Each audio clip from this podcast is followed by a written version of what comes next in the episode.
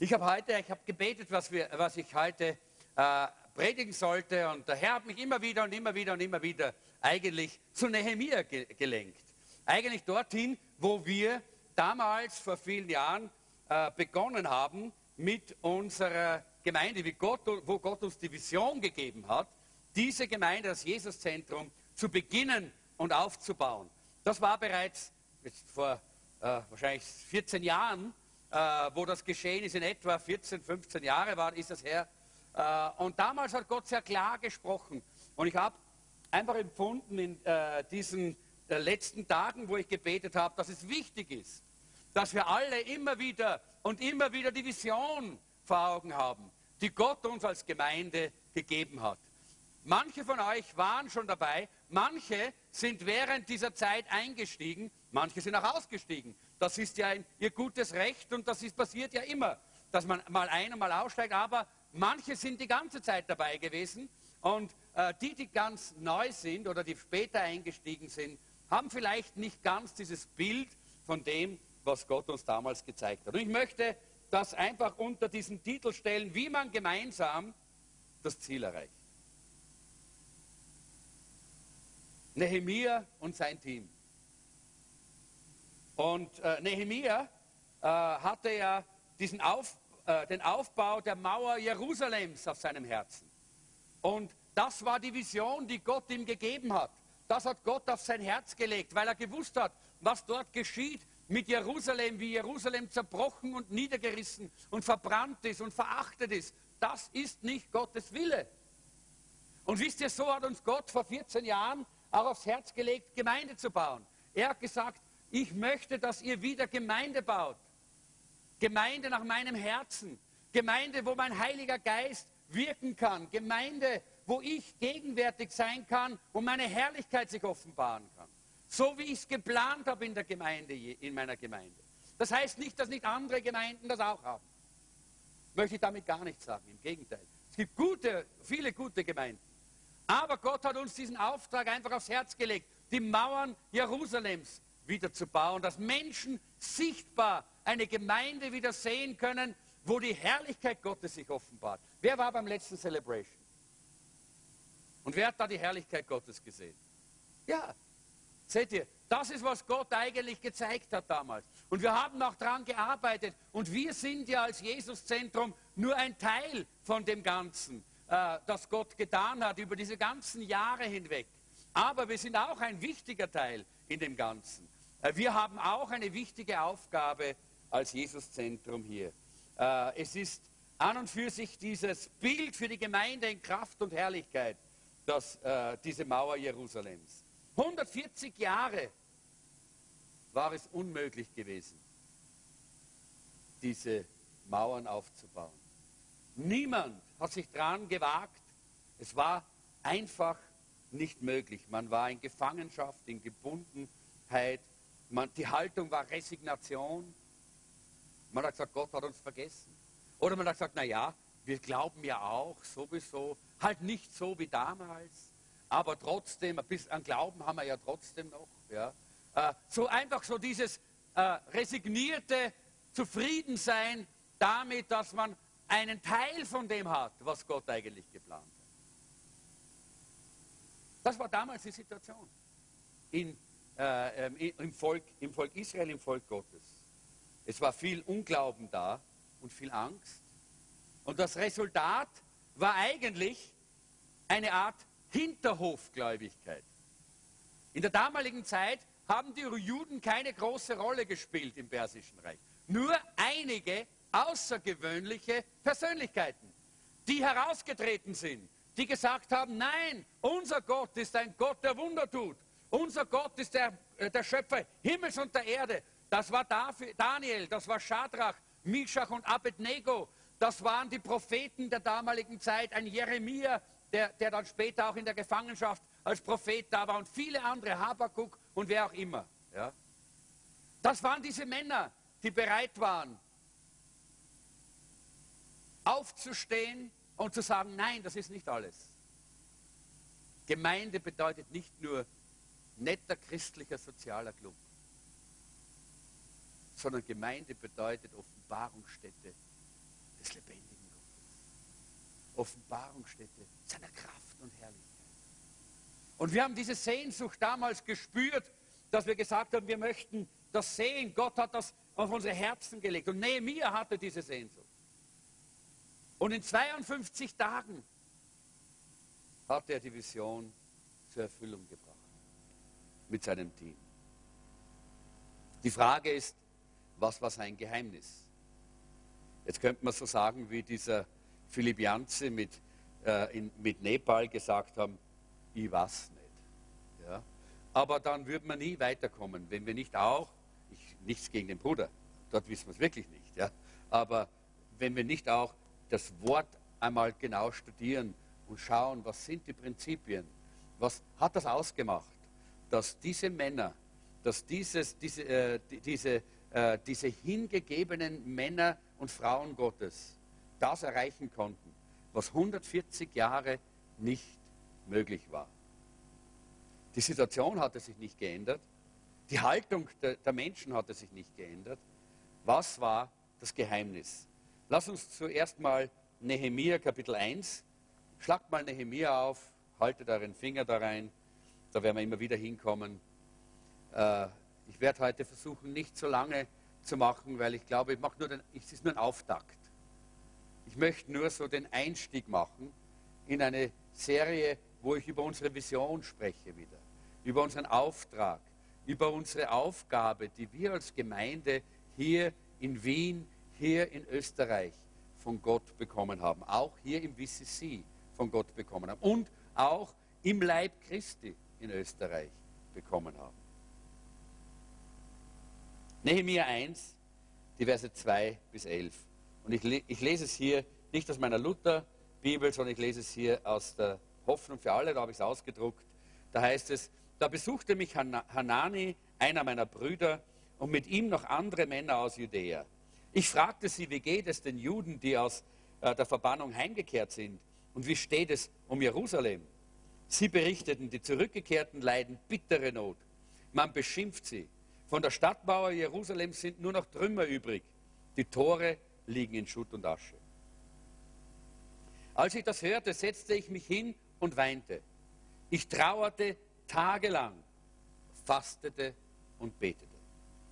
Ach Herr, du Gott des Himmels, du mächtiger und ehrfurchtgebietender Gott, du hältst einen Bund mit uns und erweist Gnade denen, die dich lieben und nach deinen Geboten leben. Verschließe deine Augen und Ohren nicht, wenn ich zu dir flehe. Tag und Nacht bete ich zu dir für das Leben der Israeliten. Du bist unser Herr. Ich bekenne dir, dass wir gegen dich gesündigt haben. Auch ich und meine Verwandten. Wir alle haben schwere Schuld auf uns geladen.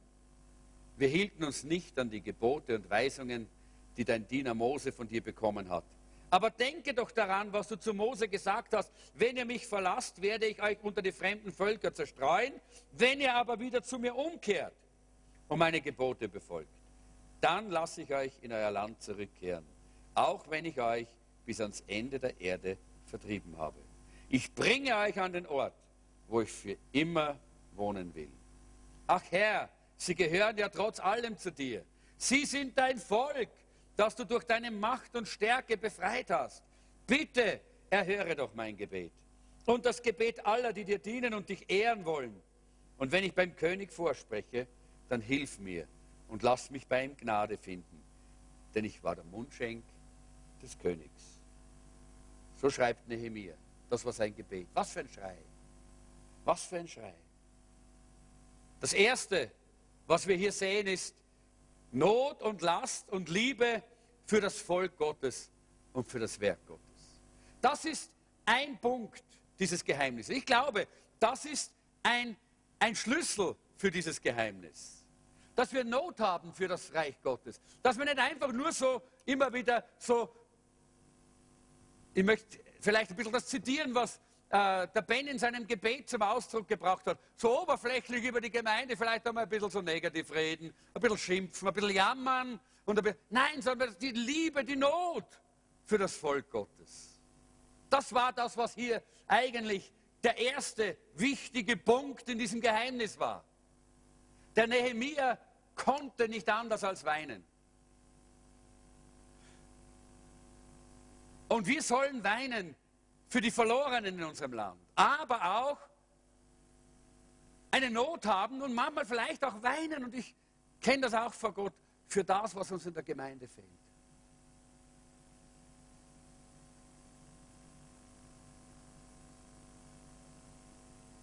Und jetzt leg mal die Liste ab, die gerade in deinem Hirn abgehakt wird. Weil die ist gar nicht relevant. Sondern das, was fehlt, das ist das, was zwischen der Apostelgeschichte und uns liegt. Diese, diese Distanz, diese, äh, diese, äh, diese Schlucht, würde ich sagen. Dieser Abstand, das ist die Not, die mich bewegt. Die Not, dass wir nicht mehr, so wie die erste Gemeinde, wo der, wo der Geist Gottes ausgegossen wurde, wo sie damals vom Heiligen Geist erfasst, von Jesus beauftragt, gesandt durch, die, durch den Auftrag Jesu, hingegangen sind und die Welt auf den Kopf gestellt haben. Hingegangen sind und Wunder und Zeichen geschehen sind durch ihre Hände. Hingegangen sind und mit Vollmacht und mit Vollmacht und mit Salbung das Wort Gottes so ausgesprochen haben, dass die Menschen gestaunt haben und zu Jesus gekommen sind.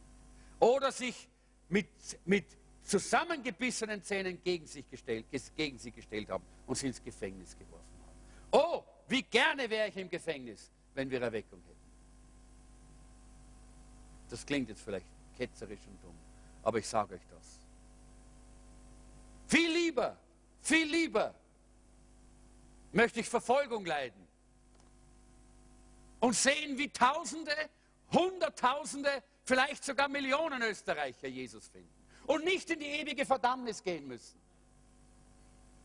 Als ein bequemes, ein angenehmes, ein materiell überfließendes Leben im Schaukelstuhl in unserem Land zu, zu führen, wo nichts geschieht, wo kaum jemand gerettet wird, wo Menschen an dem Evangelium, an der Wahrheit, an dem lebendigen Gott, an der Kraft und der Liebe Gottes vorbeigehen und an ihm vorbei in die Dunkelheit marschieren, hinunter, hinunter, hinunter, bis in die ewige Verdammnis.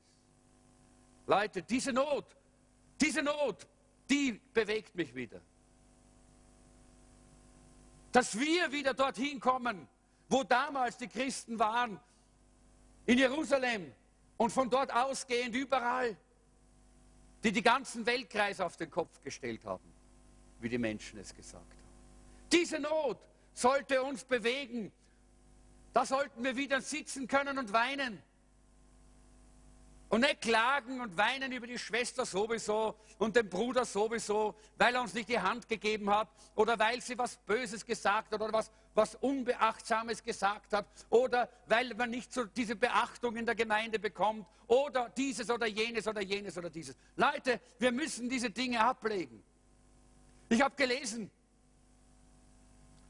dass zu einer Zeit, ich glaube, das war äh, in, äh, in der Zeit, als die äh, die Bolschewisten, die, äh, die, äh, die Kommunisten in Russland an die Macht gegangen sind. Zu der Zeit, damaligen Zeit hatte die orthodoxe Kirche enorm viel Einfluss und Macht in der Gesellschaft. Aber gerade in dieser Zeit, wo die rote Macht aufgestanden ist, die gottlose Macht, die Gott verleugnet hat, haben sie keine Zeit gehabt, dazu Stellung zu nehmen weil sie sich untereinander gestritten haben über das Ritual ihrer Gottesdienste, welches richtig und welches falsch ist. Und es hat damals eine Spaltung, mitten in dieser Revolutionszeit, hat eine Spaltung der christlichen Kirche gegeben, in zwei Teile, nur weil sie anderer Meinung war. Leute, das sagt was über, das Qualität, über die Qualität von Christentum in, manch, in, zu manchen Zeiten. Und mein Herz brennt, dass wir wieder die Qualität der Apostelgeschichte haben unter uns. Die Qualität der ersten Christen, die bereit waren, ihr Leben zu geben. Die gesagt haben, wir können nicht schweigen, weil Gott hat uns den Auftrag gegeben, das Evangelium zu predigen. Die sich nicht aufhalten ließen von Verfolgung und voll Schwert und von all dem, was es gegeben hat. Und wir wissen, in wie vielen römischen Arenen die Christen zerfetzt worden sind, verbrannt worden sind äh, und, und umgebracht worden sind. Das hat die Christen nicht aufgehalten. Es gab eine Explosion des Evangeliums in der damaligen Zeit. Und diese Qualität möchte ich wieder sehen. Mit oder ohne Verfolgung. Leute, das spielt jetzt keine Rolle, ob Gott das mit oder ohne macht. Das möchte ich damit sagen. Und zu dem Punkt musst du kommen müssen wir kommen. Das muss wieder die DNA unserer Gemeinde sein.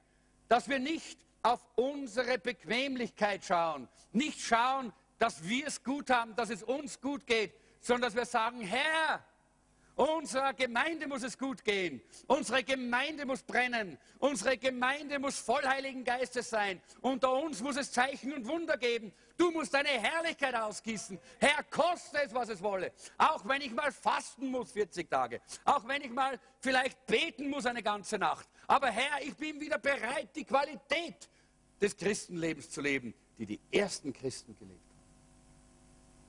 Diese Not war es, die den Nehemiah geplagt hat dort. Diese Not war es. Gar nichts anderes. Es war nicht, dass er gesagt hat, ah,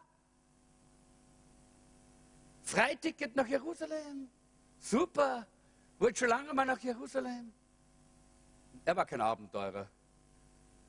Er war ein Realist. Er wusste, was auf ihn wartet. Er wusste, dass das dort keine einfache Sache ist. Er wusste, dass dort harte Arbeit, Spott, Hohn, Verachtung, ja bis hin zur Bedrohung seines Lebens auf ihn wartet. Aber er hatte eine Not. Er hatte eine Not auf seinem Herzen. Die Not, dass die Herrlichkeit Gottes wieder sichtbar wird. Und das war ja immer durch Jerusalem der Fall. Auch heute noch ist Jerusalem eine wunderbare Stadt. Jeder, der mal dort war, der kann das bestätigen. Eine Stadt, wo du hineingehst und du spürst, das ist was Besonderes. Da war Jesus. Da waren die Jünger. Da ist so viel Wunderbares passiert. Aber genau an dieser Stadt hat Gott immer seine Herrlichkeit gezeigt. Aber da war keine Herrlichkeit mehr, da war alles kaputt. Und manchmal muss Gott uns zurückrufen, dass wir diese Liebe für das Volk Gottes und diese Liebe für die Gemeinde wieder bekommen. Das ist nämlich der erste Punkt, der erste Schritt. Zweiter Punkt ist die Vision und die zielbewusste Planung. Wenn wir äh, Nehemiah Kapitel 2 anschauen, dann merken wir, wie er ganz zielbewusst hier dran geht. Er, geht. er dient dem König wie immer, aber der König sieht, dass sein Herz bedrückt ist. Und dann, als der König ihn fragt, dann sagt er, was ihn bewegt. Und der König sagt, okay, wenn du nach Jerusalem reisen willst, dann geh. Ja? Ich, ich segne dich. Ich, ich, du hast Gunst bei mir. Und wisst ihr, das ist das, was dann passiert, wenn wir diese Not haben. Wenn wir diese, diese Liebe haben für das Reich Gottes. Dann wird Gott uns auch die Türen öffnen. Dann werden auch Dinge passieren. Dann werden wir sehen, wie Gott uns führt und leitet und wir werden zu diesen, zur Erfüllung der Vision durch den Heiligen Geist hingeführt werden. Und er wusste, dass diese Reise keine einfache Reise war. Und wenn ihr ein bisschen was von der Geschichte von damals kennt, wir haben bei unserem äh, Theologiestudium jetzt haben wir unter anderem auch uns mit, dieser, mit, mit, der, mit der Völkergeschichte auch beschäftigt und auch mit der damaligen geografischen Situation und der Bewegung der Völker. Und da war es damals gar nicht einfach jetzt dort äh, von Babylon äh, nach Jerusalem zu kommen. Da ist man nicht einfach eingestiegen, weiß ich, in, in Air Berlin oder Niki äh, und, und dann war man dort. Sondern das war eine lange und gefahrvolle Reise. Äh, man konnte nicht durch diese, gerade durch die Wüste, das ging nicht, das war un unwegsames äh, Gelände, da konnte man nicht durch, sondern man musste immer an diesem äh, fruchtbaren Halbmond, hat das geheißen, musste man entlang gehen das ist entlang eben dieser, dieser Flüsse, äh, Euphrat und Tigris und all diese, äh, durch diese ganzen Tiefebenen ist man hinübergegangen. Das war, da waren viele Gefahren. Da waren Räuber, da waren feindliche Völker, da waren, da waren wilde Tiere, da waren alle möglichen Dinge. Und Nehemia wusste, was das bedeutet, wenn er dem König sagt, König, lass mich nach Jerusalem gehen, denn mein Herz brennt dafür. Und Leute, wenn wir ein Herz haben für das Reich Gottes, wenn du wieder diese Last und Not bekommst, für, für das, für das Werk Gottes und für das Reich Gottes, und du sagst, Herr, gebrauche mich, wie immer du willst, dann wirst du sehen, Gott öffnet dir die Türen. Aber du musst auch den Mut haben, den Weg zu gehen. Denn nicht alle werden das verstehen. Manche werden gesagt haben, Nehemiah, bist du deppert? Was? Jetzt bist Mundschenk. Hast das so super. Wenn ich nur deine Stellung hätte, wenn ich nur dein Gehalt hätte, du spinnst ja.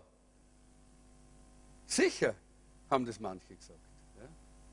Aber das waren die, die kein Herz gehabt haben, keine Not, keine Last gehabt haben, die nicht verstanden haben, dass der Nehemiah ganz andere Prioritäten hatte, weil er von Gott gehört hat, weil er von Gott berührt war. Er hat ganz andere Prioritäten bekommen in seinem Leben. Diese Dinge waren nicht mehr wichtig. Wichtig war, dass das Werk Gottes vollendet würde und die Herrlichkeit Gottes sich wieder offenbart. Er hatte ungefähr das erlebt, was Jesus sagt, als er dort am Brunnen sitzt, äh, außerhalb von Sychar, und seine Jünger kommen zurück und er hat dort eine junge Frau zum Glauben geführt. Er hat einer jungen Frau neues Leben gegeben. Und die kommen zurück, die waren gerade beim Biller einkaufen und kommen mit ihren Leberkässemmel und mit all diese ganzen Dinge zurück zu Jesus und sagen, na Meister, komm, schau, da haben wir so super Sachen an Käse, Leberkäse und, und, und, und ein Joghurt und das und jenes. Und, und Jesus sagt, hm, ich habe schon gegessen. Dann sagen sie, wer hat ihm da was zum Essen? Aber er versteht, was ich meine. Das hat dieser, der Nehemiah hat das dort begriffen. Er hat das ein bisschen geschmeckt, was später Jesus dort zum Ausdruck bringt. Und das, was Nehemiah dort erlebt hat und das, was Jesus erlebt und was Jesus uns gesagt hat, das ist ein Vorbild für uns. Das darfst du auch erleben. Ich wundere mich manchmal, dass es Christen gibt, die ein frustriertes Leben leben. Muss ich wirklich sagen. Und ich weine oft darüber. Und ich sage manchmal, Herr, wie soll ich es erklären? Ich habe die Worte nicht, um das zu erklären. Wie soll ich es erklären, dass das nicht notwendig ist? Dass du frustriert bist und deprimiert bist. Wie soll ich dir das erklären? Und ich bin so hilflos manchmal und sage mir, was, was sage ich hier oben, wenn nicht der Heilige Geist zu dir spricht? Ich sage dir eines.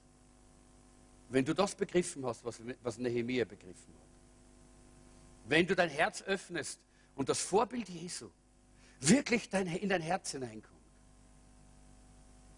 dann kannst du ein Leben leben.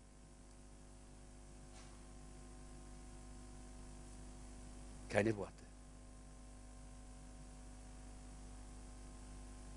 Ich freue mich auf den Himmel, aber ich erlebe ihn schon hier die Nähe Jesu, seine Gegenwart und diese Bestätigung des Herrn, wo er sagt, mein Kind, ich bin so begeistert, dass du meinen Willen tust. Leute, wenn du das mal gehört hast, dann willst du nichts mehr anderes hören. Und das ist nicht für Pastoren. Nein, nein, nein, nein. Das ist für jeden Einzelnen der Jesus Christus im Herzen trägt.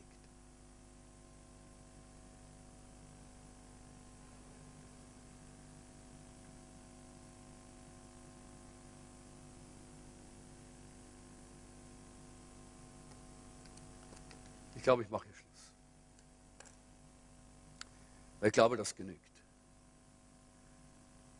Das, was Gott uns heute sagen möchte, ist, er hat uns hierher gestellt und er hat dich hier in diese Gemeinde gesetzt.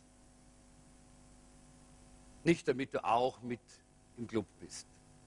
Nicht damit wir auch noch irgendeine Gemeinde in dieser Stadt darstellen, wo es schon so viele andere gibt. Nein. Sondern er hat uns hierher gestellt mit einem Auftrag. Und er will uns die Augen öffnen. Leute, er will uns die Augen öffnen. Ich habe das wieder so empfunden dort in Sarajevo, als wir dort gesessen sind und dieser Bruder von, von äh, äh, Nepal erzählt hat. Das ist Herrlichkeit Gottes durch die Gemeinde Jesu. Die haben keine so großen, nicht einmal solche Versammlungen wie wir hier in, unserem, in unseren Celebrations. Aber die Herrlichkeit Gottes wird durch die Gemeinde Jesu in die Gesellschaft hineingebracht. Überall, wo sie hingehen, da ist Jesus. Da ist seine Kraft, da ist seine Herrlichkeit, da ist seine Liebe, da ist seine Heilung, da ist seine Befreiung, da ist seine Vergebung. All das, was die Menschen brauchen. All das, was Herrlichkeit Gottes ausmacht. Das ist, was wir brauchen. Das ist die Qualität der ersten Christen. Das ist die Qualität der Apostelgeschichte. Und diese Qualität möchte ich wieder sehen bei uns. Dafür bete ich, faste ich, arbeite ich. Und ich weiß, viele von euch mit mir gemeinsam. Aber einige von euch sind vielleicht noch abwartend, weil sie sagen, hm, ist ein bisschen radikal. Was hat er denn heute?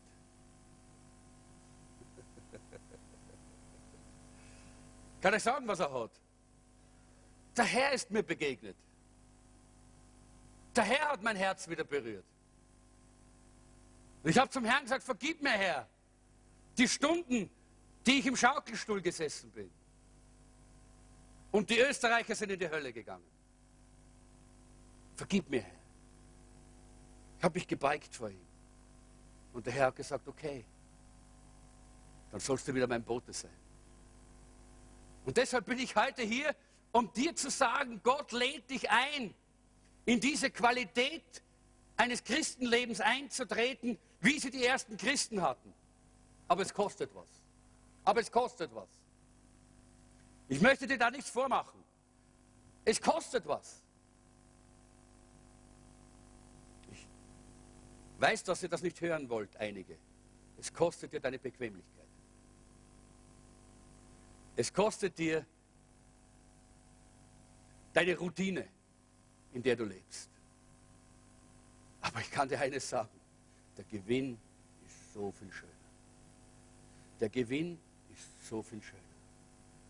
Dann wirklich zu erleben, wie die Herrlichkeit Gottes dein Leben erfüllt, wie du wieder von Gott gebraucht wirst, in einer neuen Qualität, ebenso wie die ersten Christen, die herumgegangen sind und überall das Evangelium verkündigt haben, die Hände auf die Kranken gelegt haben und sie sind gesund geworden und überall hat sich das Evangelium ausgebreitet, weil Menschen gerettet wurden sind. Dann bist du so ein Zeugnis. Dann bist du so ein Werkzeug. Dann kann Gott so in deinem Leben wirken. Es kostet dich.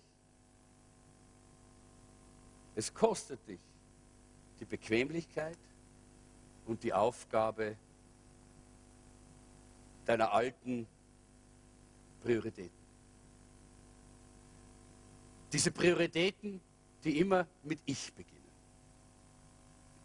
Ich Manchmal, vielleicht ist ich das zweite Wort. Dann heißt es, aber ich. Ja, okay? Aber ich. Ja. Bin ja anders. Ja? Aber bei mir. Ich habe ja so eine andere Situation. Du verstehst das ja nicht. Ich verstehe es nicht, aber ich sage dir eins. Gott versteht es. Gott versteht es. Und sagt trotzdem, komm raus, komm raus, komm, Lass doch diese alten Prioritäten endlich mal fallen. Schmeiß doch das Alte weg und nimm das Neue, das Gott dir anbietet, nämlich dieses Feuer, dieses Feuer, diese Last, diese Not, die dich wieder zu einem brennenden Christen macht. Ich weiß, dass der Pastor Martin das letzte Mal über die erste Liebe gepredigt hat. Ich habe seine Predigt nicht gehört, ich weiß nicht, was er gesagt hat. Aber das hat mir Gott aufs Herz gelegt für heute dich zurückzurufen, mich zurückzurufen. Mich hat er bereits zurückgeholt. Und dich zurückzurufen in die Vision, die Gott uns gegeben hat als Jesuszentrum. Wenn du sagst, ich kann das nicht, damit kann ich nichts anfangen, das ist nicht für mich, dann verstehe ich das. Es gibt andere Gemeinden, die andere Visionen haben. Und ich glaube nicht, dass jeder jede Vision teilen kann. Aber ich möchte sehen, dass Österreich das erlebt, was damals in Jerusalem passiert ist. Was damals in Israel und der damaligen Welt geschehen ist. Das möchte ich sehen. Leute, und dafür möchte ich leben. Und dafür möchte ich die letzten 30 Jahre meines Dienstes einsetzen. Mehr habe ich nicht mehr wahrscheinlich. Aber diese 30 Jahre, die werde ich dafür einsetzen, dass das Wirklichkeit wird, was das Wort Gottes sagt. Und unser Land das erlebt, was andere Länder erleben, wie, wie Nepal. Lass uns zum Abschluss kommen, indem wir einfach mal still sind vor dem Herrn. Ich habe genug gehört. Das glaube ich. Von mir habt ihr genug gehört. Aber jetzt sollst du vom Heiligen Geist hören. Denn was ich sage, ist sehr schwach und begrenzt. Aber wenn der Heilige Geist hineinspricht in dein Herz, dann verstehst du es. Dann weißt du es. Immer noch musst du dich entscheiden. Auch der Heilige Geist zwingt dich nicht, sondern auch er lässt dir seine, deine persönliche Entscheidung, deine persönliche Wahl. Aber du weißt es. Und ich möchte, dass wir jetzt einmal ganz still sind. Mein Bett kannst du so ganz leise auf, der, dem Keyboard, bitte. Schließ mal deine Augen. Lass den Heiligen Geist zu dir reden. Komm, Heiliger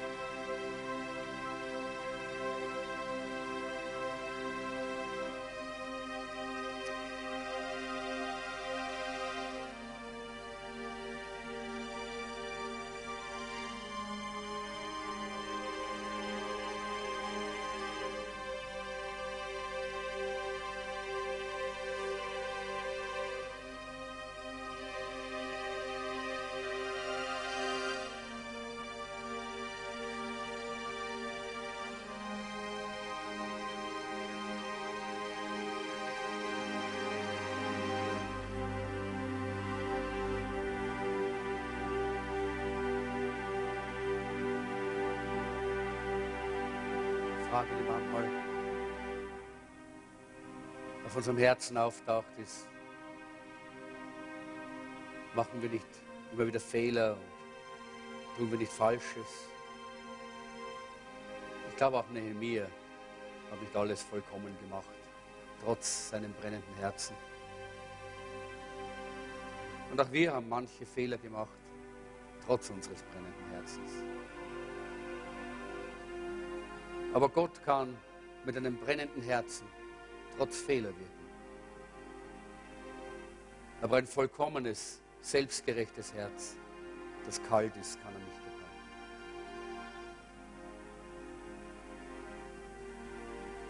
Und ich möchte mich beugen vor Gott und auch vor euch und sagen, es tut mir leid, wenn ich euch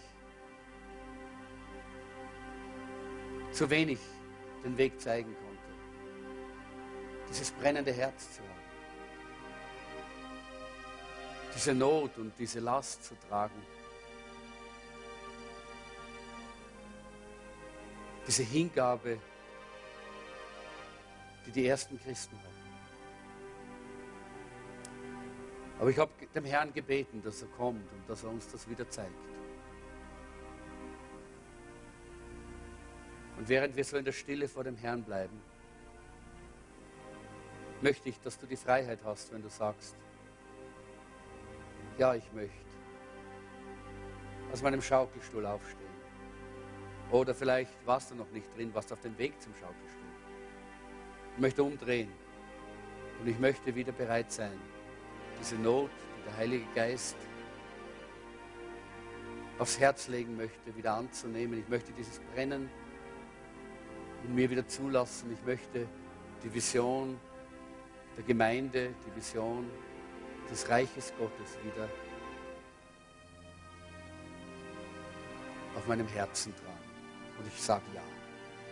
Ich sage ja zu dieser Hingabe, ich sage ja zu dieser Bereitschaft, alles, auch die Prioritäten, umkrempeln zu lassen vom Heiligen Geist. Und wenn du das so sagst, dann hab die Freiheit, komm hier nach vorne und such dir irgendwo hier einen Platz zum Knien, zum Stehen, zum Liegen vor dem Herrn. Und sag, Herr, hier bin ich. Ich möchte das haben. Herr,